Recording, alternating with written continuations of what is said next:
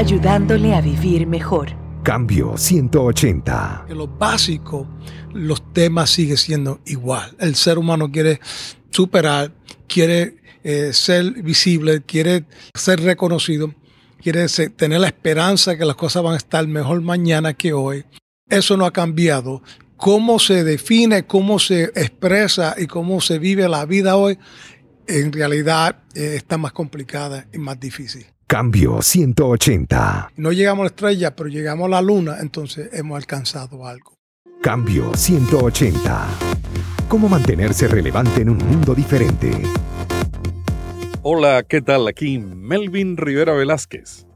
A menudo tenemos dificultad para desarrollar todo nuestro potencial para el bien de nuestra familia y la sociedad. Las adversidades de la vida nos controlan y deciden nuestro destino. Helen Keller dijo una vez, cuando una puerta de felicidad se cierra, otra se abre. Pero con frecuencia miramos tanto a la puerta cerrada que no somos capaces de ver la puerta que se ha abierto frente a nosotros. En cambio 180, hoy conversamos sobre la superación del individuo y la fe, con el doctor Pablo Díaz, un líder que se crió en las áreas pobres de Nueva York y que hoy es el vicepresidente de Relaciones con la Comunidad en la revista Guidepost. Esta edición de Cambio 180 es auspiciada por cristianos.com, un blog con recursos para vivir mejor. Norman Vincent Peale ha sido uno de los autores más leídos en la historia. Inclusive alguna gente eh, lo ha leído sin saber que era un pastor y que era un líder cristiano. Y luego cuando se enteran, dice, ahora entendemos por qué los principios que le enseñaba eran tan relacionados con la, con la Biblia. ¿Cuántos libros se piensa que se han publicado del doctor eh, Norman Vincent Peale? Él escribió 47 eh, libros. El primer libro fue en 1937 y el libro más popular de él se escribió en el 1952, El poder del pensamiento positivo.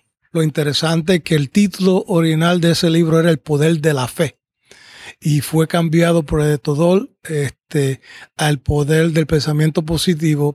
Y esa fue la diferencia y creo que ese fue el momento que Dios utilizó para poder ponerlo a él en una plataforma que no tenía antes del 1952. ¿Y hay una, alguna relación entre el pensamiento positivo y el poder de la fe? Sí, sí, para él, el, el, el, el Norman Vincent Peale veía que la fe era el poder para transformar la forma que uno pensaba. Los pensamientos negativos podían ser transformados en pensamientos nobles, positivos, a pensamientos que podían alinearse con la Biblia. No me dicen Pío y el libro usa muchos versículos bíblicos. Era un hombre de fe, un pastor la fe también era la forma que uno se transforma a sí mismo. Él, decía que el temor era una, una fuerza poderosa, pero la fe es la fuerza más poderosa para conquistar el temor. para él la fe, el poder de la fe que se fue cambiado al poder del pensamiento positivo, para él es lo mismo. ¿Cuál es el contraste entre el temor y la fe? O sea, ¿en qué se diferencian? Para él, uno de los versículos que él eh, le gustaba, el versículo favorito es que eh, el, diablo ha venido para destruir y, Jesús vino para dar la vida abundante, en abundancia. Pero el temor te va eh, limitando, te paraliza. Y a veces mucho de lo que le tenemos temor en realidad no tiene poder, el poder que nosotros le damos. El temor va comenzando a crear nosotros un pensamiento de cosas que en realidad no existen, pero en nuestra mente se hacen la realidad. La fe va quebrantando, conquistando, derrumbando esos pensamientos negativos y ese temor de fe con un poder de amor, un poder de poder, un poder de, gracia, un poder de, sensibilidad. Esa es la diferencia entre el temor y la fe. Pablo, a mí siempre me han llamado la atención varias cosas del ministerio de Guidepost una de las cosas que me ha llamado la atención es el hecho de que normalmente cuando un líder desaparece, su ministerio desaparece, porque la nueva generación no puede tomar su visión y su misión como él la tomaba. Sin embargo, yo veo que Guidepost con su revista, sus publicaciones y todas las cosas que hace, eh, ha mantenido esa misión desde el principio. ¿Cómo lo han logrado? El doctor Norman Vincent Peale y, la, su esposa Mrs. Peale en 1945 son fundadores de, esta gran eh, obra, pero con el tiempo eh, hicieron algo muy sabio y fueron que eh, construyeron una estructura que no estaba dependiendo en ellos, sino que era el liderazgo del momento que iba tomando la organización a próxima etapa.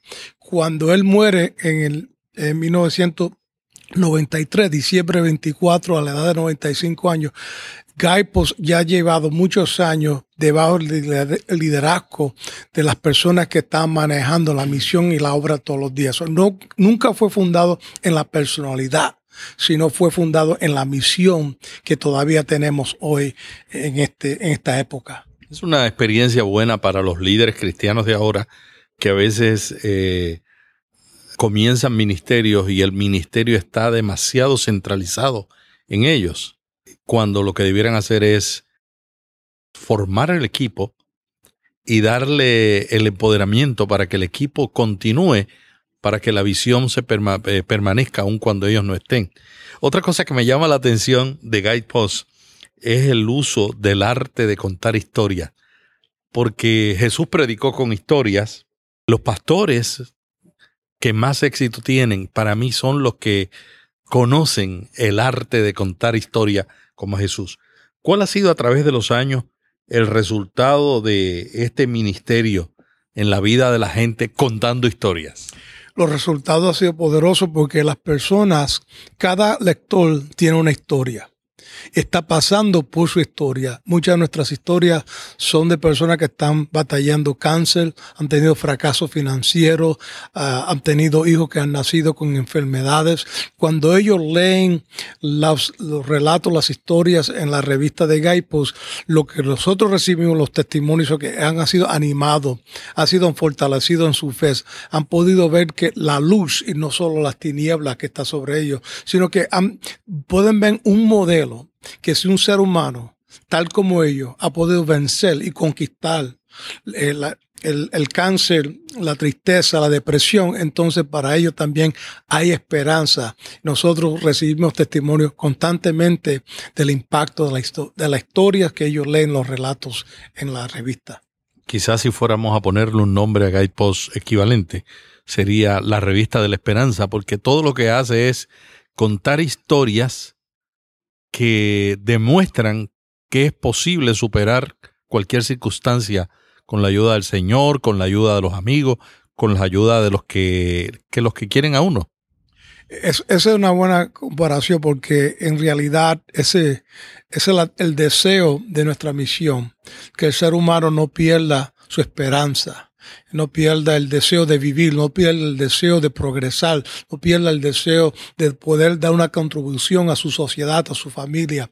Y los relatos y eh, las historias de las personas nos ayudan a mantener esas esperanzas y nos enseñan también las destrezas y nos dan herramientas cómo hacerlo y cómo lograr nuestra visión y nuestros sueños en nuestra época. Guidepost es una de las revistas más antiguas de Estados Unidos dedicada a inspirar y a motivar a las personas para que se superen. Comenzaron en el 1945. En esa época la vida era menos complicada, menos acelerada, inclusive en Nueva York era menos, donde tú vives, era menos complicada y acelerada, lo cual la gente dice, no, en Nueva York no puede haber ninguna etapa de la historia donde no fue acelerada. Bueno, yo creo que comparado eh, con hoy era menos acelerada. ¿Cómo han cambiado las excusas que la gente usa para decir yo no me voy a superar, yo estoy aquí, ya no tengo esperanza. ¿Cómo han cambiado? Eh, en, ciertas cosas no ha cambiado. Los temas de ansiedad siguen siendo ansiedad, de, depresión, del bajo de estima, del, del no traba, del deseo de trabajar, pero no trabajar tan duro en algo porque queremos cosas fáciles. En ese elemento no, no han, los, los, los básicos, los elementos básicos de las luchas del ser humano no han cambiado. Lo que ha habido cambiado es que la sociedad se ha puesto más compleja y hay más este, trauma las relaciones estaban más, más simples en el 1945. Esto se ha complicado un poco más para las personas, pero en, en, lo, en, en básico los temas siguen siendo igual. El ser humano quiere superar, quiere eh, ser visible, quiere eh, ser reconocido quiere tener la esperanza que las cosas van a estar mejor mañana que hoy. Ah, eso no ha cambiado cómo se define, cómo se expresa y cómo se vive la vida hoy, en realidad eh, está más complicada y más difícil. Pablo, tú eres pastor y tú has estado toda la vida en el servicio, en la iglesia, allá en Nueva York donde resides. ¿Cómo tú ves a la iglesia frente a los complicados problemas emocionales del ser humano? ¿Estamos haciendo lo mejor con el pasado o todavía nos falta mucho? ¿Y, qué debemos hacer? Hemos progresado porque yo siempre veo que eh, estamos más abiertos a la realidad hoy día. Es que hay problemas emocionales que el, ser humano, que los, miembros de nuestra iglesia necesitan ayuda de consejero, de consejeros, de, necesitan ayuda de, este, de psicólogos. Este, 20 años atrás, 25 años atrás, cuando estaba comenzando, o en 1980, 1981 yo fui pastor a la edad de 21 años en Brooklyn, un área bien, bien, bien fuerte, bien difícil. De aquel entonces yo he visto que ha habido más, estamos más abiertos. No aceptamos que el ser humano tiene problemas emocionales, tiene este, eh, pasiones o deseos que a veces no son positivos, pero negativos. A veces creemos que todo se va a cambiar con la oración y creo en el poder de la oración. Creo en el poder de la escritura, pero también hasta Norman Vincent Peale reconoció su ministerio en aquella época que, que, había personas que necesitaban más que el sermón, que necesitaban sentarse con alguien y ayudarle cómo este, vencer o, o cómo analizarse a sí mismo y reconocer que fueron abusados que tenían un problema alcohólico, que tenían problemas con las relaciones o que tenían problemas en comunicarse, personas que no sabían expresarse porque por el pasado. Todavía estamos buscando la forma de llegar a aceptar que Dios nos da las destrezas y los recursos para ayudar al ser humano emocionalmente, especialmente en nuestras iglesias. Hay gente que anda con un cargamento muy fuerte encima y y se convierte al Señor y van a la iglesia, pero hay áreas de su vida donde no dejan que nadie entre, ni dejan que Dios entre, ni dejan que el pastor entre, y posiblemente son los casos más complicados, porque si la persona no abre su corazón, entonces nadie les puede ayudar. Es tremendo ejemplo que está dando aquí Melvin, porque parte de la razón es que las personas le tienen temor a abrirse porque al abrir el corazón tienen que bregar entonces, cara, verse cara a cara y comenzar a bregar con la realidad del dolor que tienen, del temor que tienen, del, odio que posiblemente tienen profundamente, pero no quieren que nadie lo vea, de la, la falta de ánimo que existe.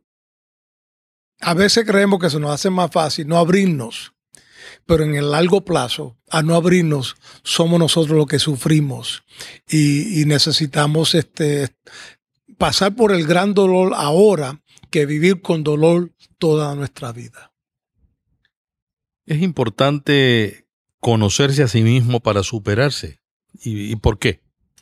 Es muy importante, y como dice el eh, Proverbio, el capítulo 27, que como así refleja eh, nosotros, nuestra cara en el agua, refleja también nuestros, quién somos en nuestros pensamientos, en nuestro corazón. Conocerse a sí mismo es conocer qué es nuestra pasión, qué es nuestro dolor, qué es nuestras ambiciones, qué es nuestro carácter, quiénes somos. Conocernos nosotros mismos es poder nosotros de escuchar la voz dentro de nosotros y no las voces que están fuera de nosotros. Para llegar a ese, a ese nivel requiere este, madurez. Hay que ser vulnerable y abrirse a uno mismo. El ser humano que no se conoce a sí mismo está en, de camino y donde quiera que el viento lo lleva, se va, porque no sabe quién es, porque no ha tenido el momento de reflexionar y decir, este soy yo, mi nombre es Pablo, tengo una pasión por el ministerio, eh, no me, eh, me, gusta leer, uh, no me gusta trabajar con asuntos de manos, estoy hablando de yo mismo, este, a veces comunico obviamente al público, pero hay momentos cuando me gusta estar solo. Y, y, me, y me, siento bien estar solo. Puedo estar hablando a miles y pero puedo estar solo callado en mi, en mi, casa. Ese conocimiento me va ayudando, entendiendo más quién soy yo, para yo superarme y para yo poder eh, alinearme en la pasión y en las metas que son apropiadas para mí y que yo he decidido cuáles son porque yo he tomado el tiempo para examinar quién soy yo. Una de las etapas más difíciles de la vida es cuando uno está eh, en la etapa de la juventud decidiendo qué es lo que va a hacer, qué es lo que es su vocación.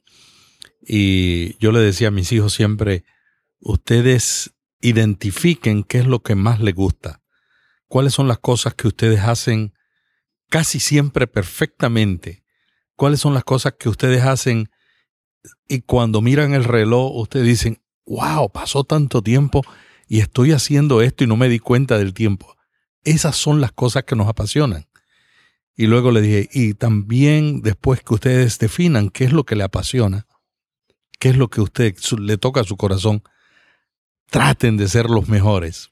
Si ustedes quieren ser mecánico, sean el mejor mecánico. Si quieren ser doctor, sean el mejor doctor.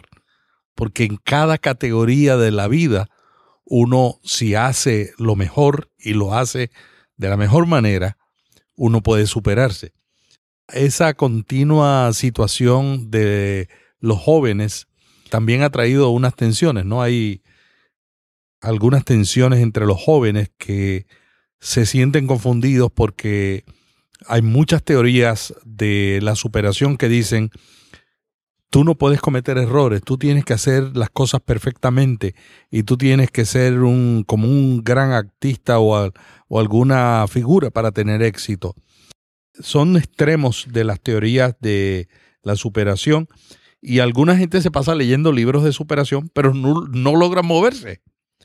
¿Por qué algunas personas no logran sus objetivos y qué pueden hacer para salir de ese estado de inmovilidad?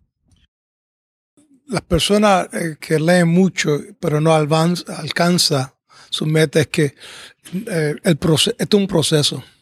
Queremos resultados rápidos. Ahora, al momento. El proceso de la superación es muy esencial. El desarrollo de madurez, el desarrollo de claridad de visión, el desarrollo de, la personalidad de uno, de, poder identificarse quién er, eres uno. Es el proceso importante. La otra cosa es que no tenemos paciencia. Y el proceso y la paciencia están el uno con el otro. Necesitamos paciencia. Esto no se logra al día a la, mañana. Esto se logra con el tiempo. Si uno lee las historias de aquellos que han tenido éxito, uno va a leer que tuvieron momentos de fracasos. Personas que perdieron todo y tuvieron que reconstruir de nuevo. O personas que pasaron, le cogieron 20 años para, llegar para el primer libro que alguien lo recibiera eh, para publicar. El ejemplo de Abraham Lincoln, que fracasó muchas veces como candidato al Senado y a las diferentes posiciones. Y al final llegó a ser el presidente de los Estados Unidos que tomó las decisiones más críticas y enfrentó la etapa más difícil de la historia de Estados Unidos, pero que tuvo los más grandes logros. Pero tuvo que pasar por un proceso de fracasar, fracasar, hasta llegar. ¿Qué valor tú le ves al fracaso? El fracaso es una acción, no es tu identidad el fracaso te, te da la destreza, las herramientas para, para poder seguir adelante, para el frente, para echar para adelante. El fracaso para mí, you know, el que nunca, eh, si uno se, eh, se depende en no fracasar y nunca, nunca va a lograr nada y no va a hacer nada. Fracaso viene con el éxito, el éxito viene con el fracaso. El fracaso no es nuestra identidad, es una acción. Abraham Lincoln era el presidente preparado y el hombre preparado para la época, basado en todos los fracasos por el proceso del desarrollo de su carácter, la forma que él pensó, la forma que él actúa, actuó, fue todo basado en el pasado y mucho de, de su pasado no era de éxito, sino de mucho lo que llamamos nosotros fracaso. Y no, bueno, no fracasó cazando vampiros, como decía la película. y era un, era un creyente, Abraham Lincoln era un creyente, era un, lector de la Biblia y de oración, ¿no? Era un hombre de fe, de oración. Imagínase eh, ser presidente en esa época. Necesitaba también la, la presencia de Dios. Y era un hombre de, que luchaba con su depresión, que luchaba con sus momentos de baja, pero que Dios lo ayudó y hizo lo correcto, lo moral y lo que el, el país y en aquel entonces necesitaba. Es un, es un interesante personaje porque era un, un hombre escogido para un momento de la historia. Vino con una historia de fracasos de las cuales aprendió, pero tenía una vida llena de depresiones.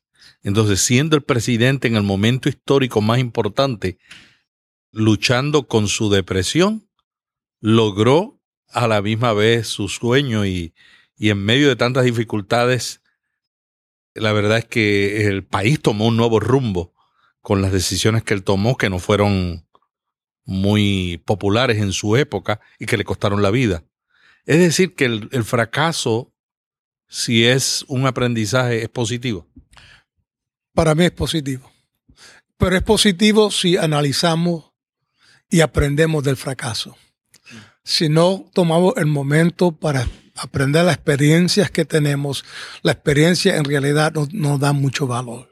Dicen, oh, cuando tú tengas experiencia, no, la experiencia y el fracaso tienen valor cuando nos sentamos, examinamos y vamos sacando de la experiencia del fracaso el valor, las herramientas, eh, el- el conocimiento necesario y elementos prácticos para ayudarnos hacia el futuro. Para mí el fracaso es parte de vivir y es parte de aprender. Pablo, además del trabajo con Guidepost como vicepresidente de Relaciones con la Comunidad, tú fundaste un ministerio que se llama Pablo Díaz Speak. Pablo Díaz habla. ¿De qué se trata ese ministerio? Eh, la misión es poder ayudar eh, a seres humanos maximar, eh, superar su potencial personal y de liderazgo. Yo creo que una de las tragedias, eh, ah, para mí, una de las tragedias más grandes que un ser humano ah, llega, nace con el potencial, con, con Dios tiene un plan, un propósito, tiene la inteligencia, las capacidades y nunca logra lo que vino a hacer. Porque cada uno de nosotros tenemos una misión que, lo- que el otro no puede hacer. La misión es muy distinta a la mía, a la que tú tienes. Y para mí mi tristeza es que yo vea a un ser humano que tiene las capacidades, la inteligencia, ese, ese órgano del de, the brain, you know, cerebro que tiene tanto poder y y no puede utilizarlo, la personalidad. Hay ciertas personas que tienen esa carisma y no la usan para el, para el bienestar de, de su familia, de la sociedad.